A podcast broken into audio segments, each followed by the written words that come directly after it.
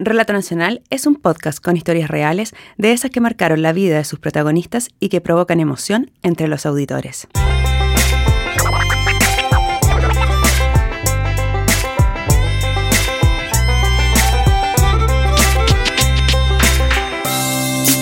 Hola, soy Nancy Castillo y el capítulo de Relato Nacional de hoy se llama El impensado encuentro de dos almas solitarias. ¿Alguna vez, tras cruzar una mirada en el metro o en medio de una calle llena de gente o en una conexión en un aeropuerto, experimentaste esa sensación de que cruzaste miradas con quien podría haber sido él o la compañera de tu vida? Victoria vivió por casi dos décadas atenta a esas señales y varias veces ella sintió que el compañero de su vida se había bajado en la estación anterior. En varias otras, ella tomó la iniciativa y se acercó a la persona con la que había cruzado esa mirada. Tuve muchísimas parejas esto con la obsesión siempre de encontrar al hombre de mi vida, de casarme, de estar con alguien, siempre fui picoteando de un lado a otro y donde se presentaba la oportunidad peleaba con alguien para poder conocerlo y ojalá poder casarme. Era como que andaba con el vestido de novia bajo el brazo. El vestido de novia bajo el brazo es una expresión que suele ser usada de manera despectiva, una caricatura de una mujer que busca de manera desesperada dar casa a un esposo. Victoria no tiene tapujos en decir que ese era su objetivo. Desde muy pequeña había diseñado su vida. A los 20 estaría casada, tendría varios hijos. Ella se quedaría en casa para cuidarlos y a los 50 ya sería abuela. Ese era su sueño. Pero más que un sueño, era una necesidad, pues era la fórmula que ella elaboró para rellenar un desgarro en su alma que le quedó en la etapa en que construía su autoestima. Siempre me cuestioné el Sí, el, el, por qué yo me sentía tan, tan sola, tan poca cosa, y cómo no era capaz de esperar o dejar que la vida en el fondo me presentara al hombre indicado en el momento adecuado. En el fondo, el vacío que yo tenía en mi alma era tremendo. La verdad es que yo siempre anduve con el vestido bajo el brazo porque eh, mi historia de vida nunca fue tan alegre. Eh, de hecho, de chica siempre me sentí fea, me sentí gorda, usaba lentes, por lo tanto era como la matea. Eh, fui muy rechazada en el colegio, eh, sentía que me hicieron mucho bullying. no tenía un círculo social muy grande hasta que llegué a los Scouts. Ahí se amplió muchísimo más mi visión de la vida. A los 16 años, en el grupo de Scout, Victoria conoció al primer amor de su vida. Era el jefe de su patrulla de scout. Fueron novios por tres años, hasta que él se fue a estudiar a otra ciudad y no quiso seguir la relación a distancia. Para ella, el quiebre con quien pensaba sería su marido fue muy difícil de superar. Fue horrible haber terminado la relación de los 19 años. Fue espantoso porque yo lloraba y lloraba todo el día. Fueron tres años que me costó superar esa relación, donde no te miento, sí, pololeé, pero en el fondo pololeé pensando en que en cualquier momento yo volvía con él.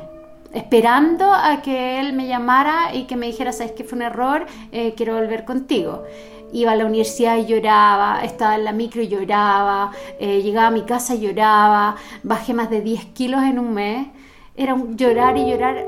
Pasaron los años y con el tiempo varias otras relaciones, pero en ninguna Victoria lograba consolidar su deseo, casarse, ser madre, la ecuación donde ella se sentiría plena y sin vacíos.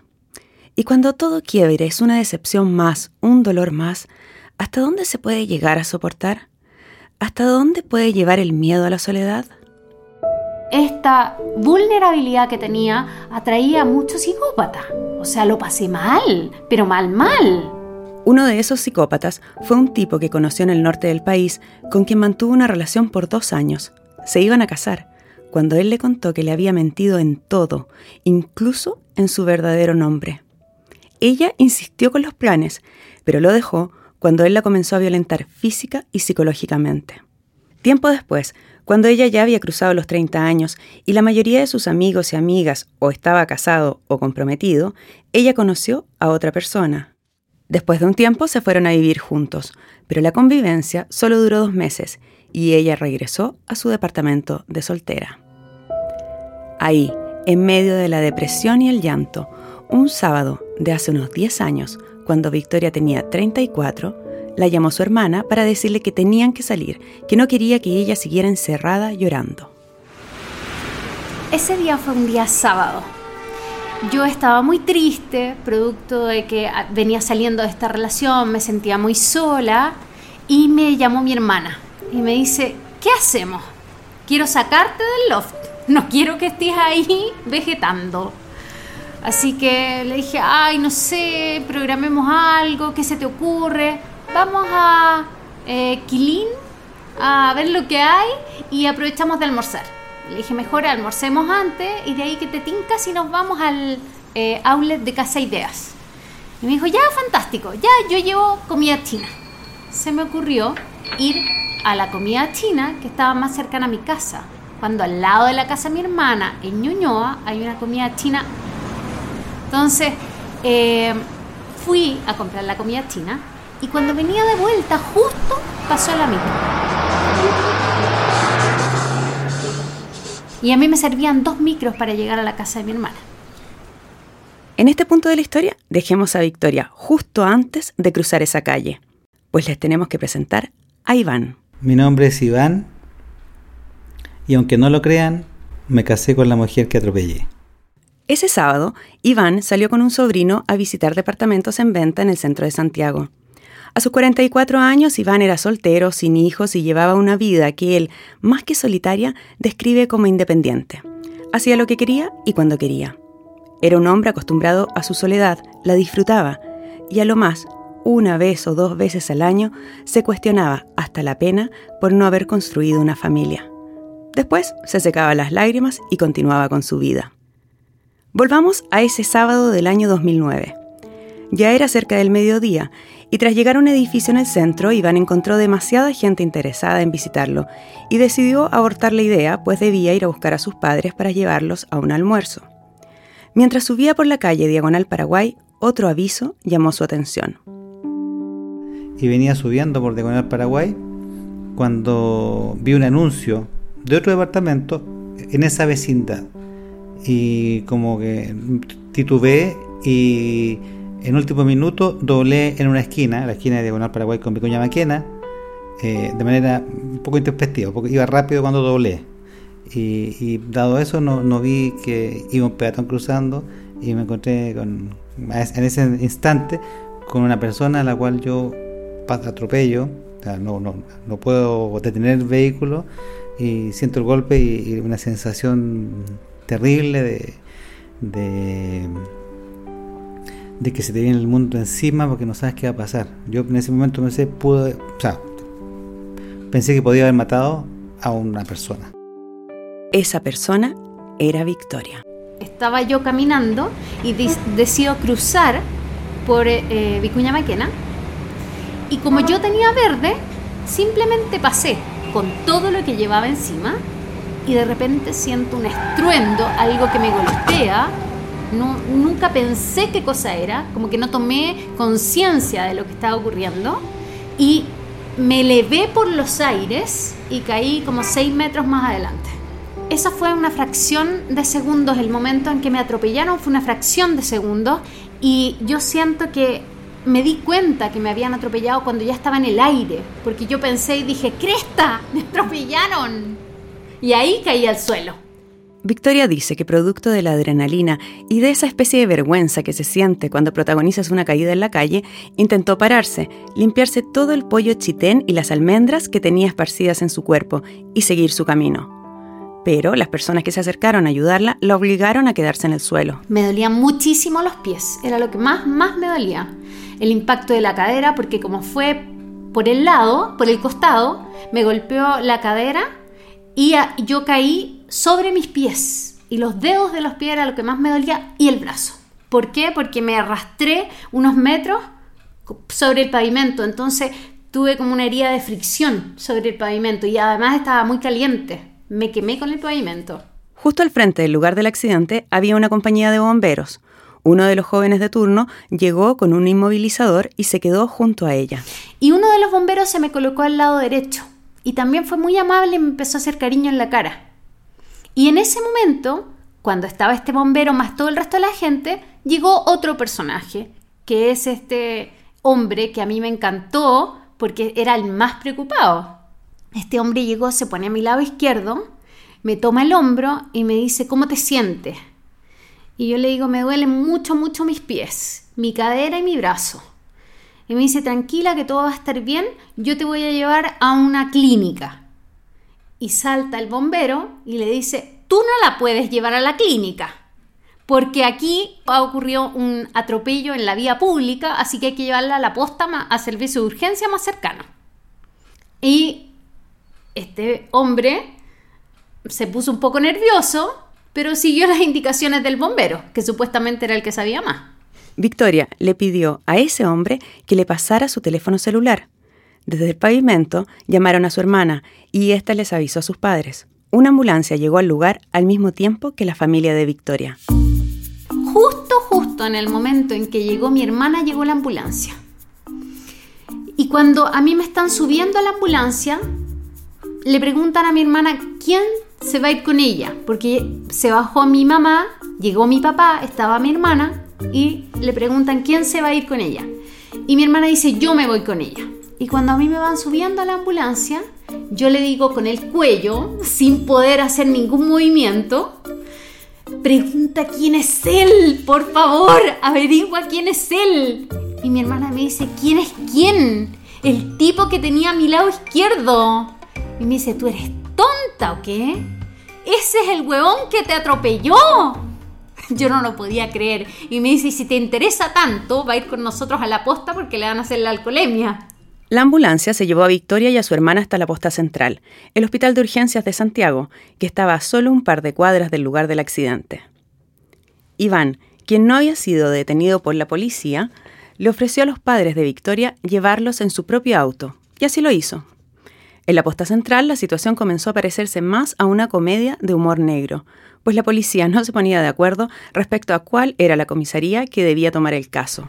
Al final tuve que esperar un buen rato a que llegara una patrulla de Providencia para que me hicieran, me escoltaran y me hicieran el trámite del, del alcoholemia. Se demoró bastante en, coordinarse eso. En ese intertanto, Victoria estaba, digámoslo así, después del, del acceso ya más restringido, entonces yo trataba de saber cómo estaba. Y la quería saber cómo estaba también, cómo avanzaba ella. Entonces tenía que pedirle permiso de vez en cuando al carabinero, porque todavía no aparecía la enfermera para el examen de alcoholemia, para que me diera permiso para ir a verla. Entonces me pude arrancar por lo menos dos veces, porque una fui a verla, después volví, y después eh, fui a, mm, a comprarle, me acuerdo, algo de comer a sus papás que estaban ahí en la sala de espera y ellos no habían almorzado. Suspendieron su almuerzo, entonces traté de ir al supermercado que está cerca a comprarles algo.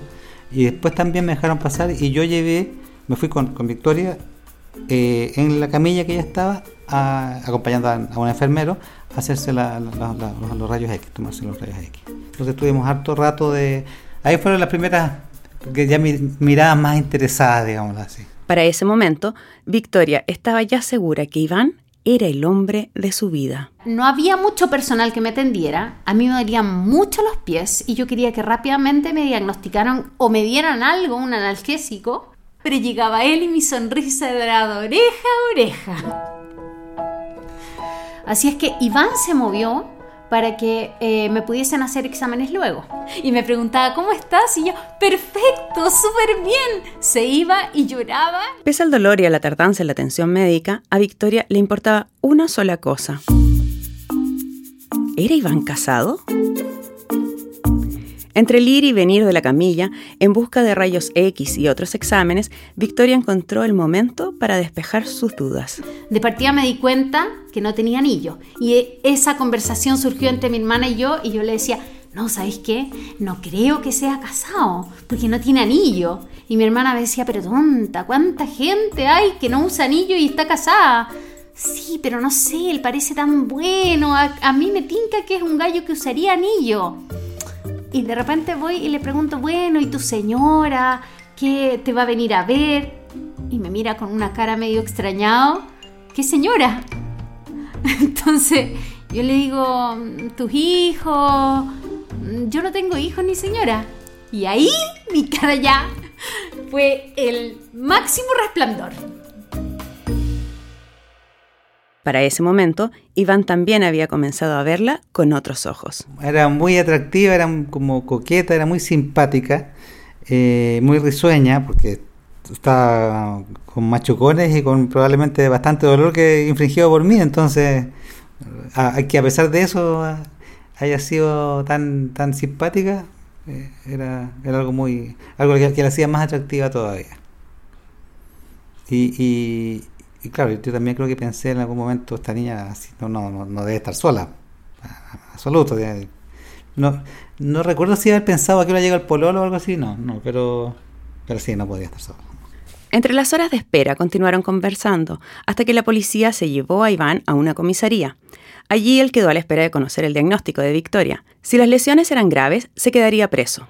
Pero, para su tranquilidad, el parte médico solo estableció lesiones menores. Cerca de las 8 de la noche, él se fue a su casa y Victoria a la de sus padres.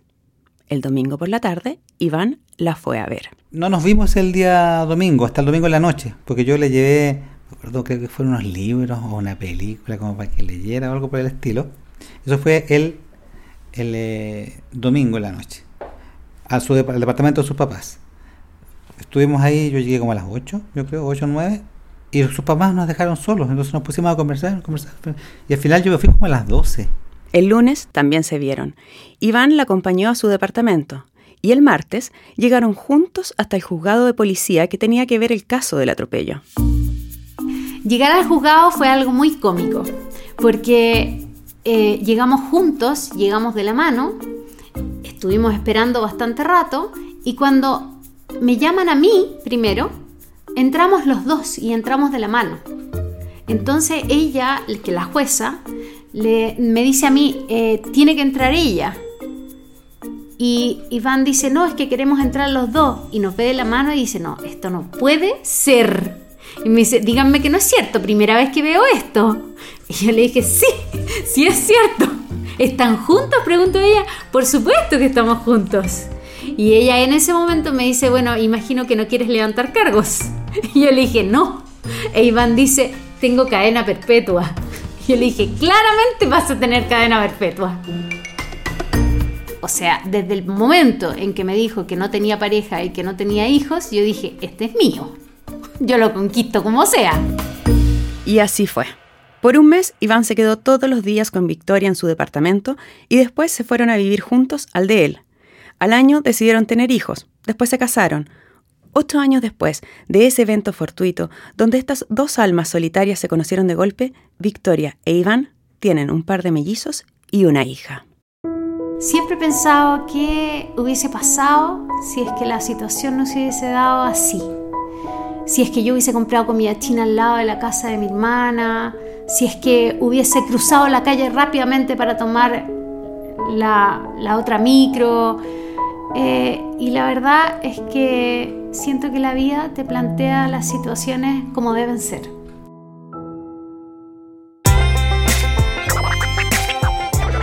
El capítulo de Relato Nacional de hoy se titula El impensado encuentro de dos almas solitarias. En la dirección y el guion, Nancy Castillo. El periodista fue Matías Sánchez. En la producción, Josefina Aguirre. Y en la edición de audio, Marcelo Cotton. Por la canción Light Thought Bar 4, agradecemos a Kevin McLeod y a todos ustedes por escucharnos. Y recuerda, si te gusta nuestro trabajo, califícanos en Facebook, iTunes, Stitcher o SoundCloud. Si quieres escuchar más capítulos de Relato Nacional, ingresa a www.relatonacional.com.